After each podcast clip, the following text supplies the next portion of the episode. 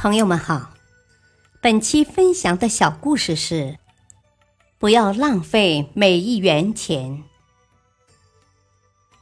世界上最富有的人比尔·盖茨就是这样做的，他的每一元钱都用在了最恰当、最需要的地方。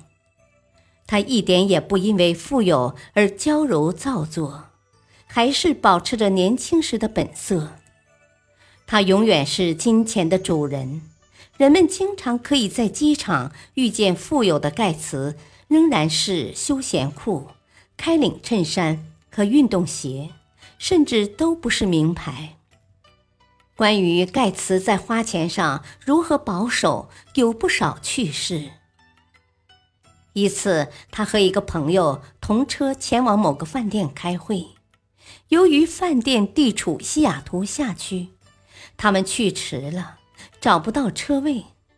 这时，朋友建议将车停在饭店的贵宾车位。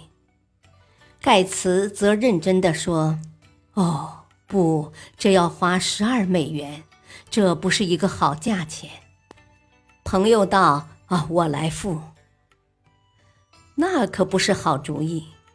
盖茨答道：“他们超值收费呀。”这其实不是吝啬，相反，这正是盖茨的优点。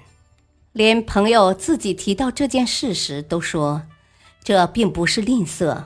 要知道，盖茨在请客户吃饭之类的事情上相当大方，他只是厌恶物质不符。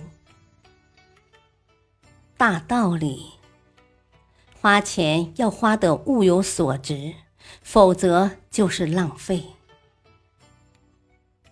感谢收听，再会。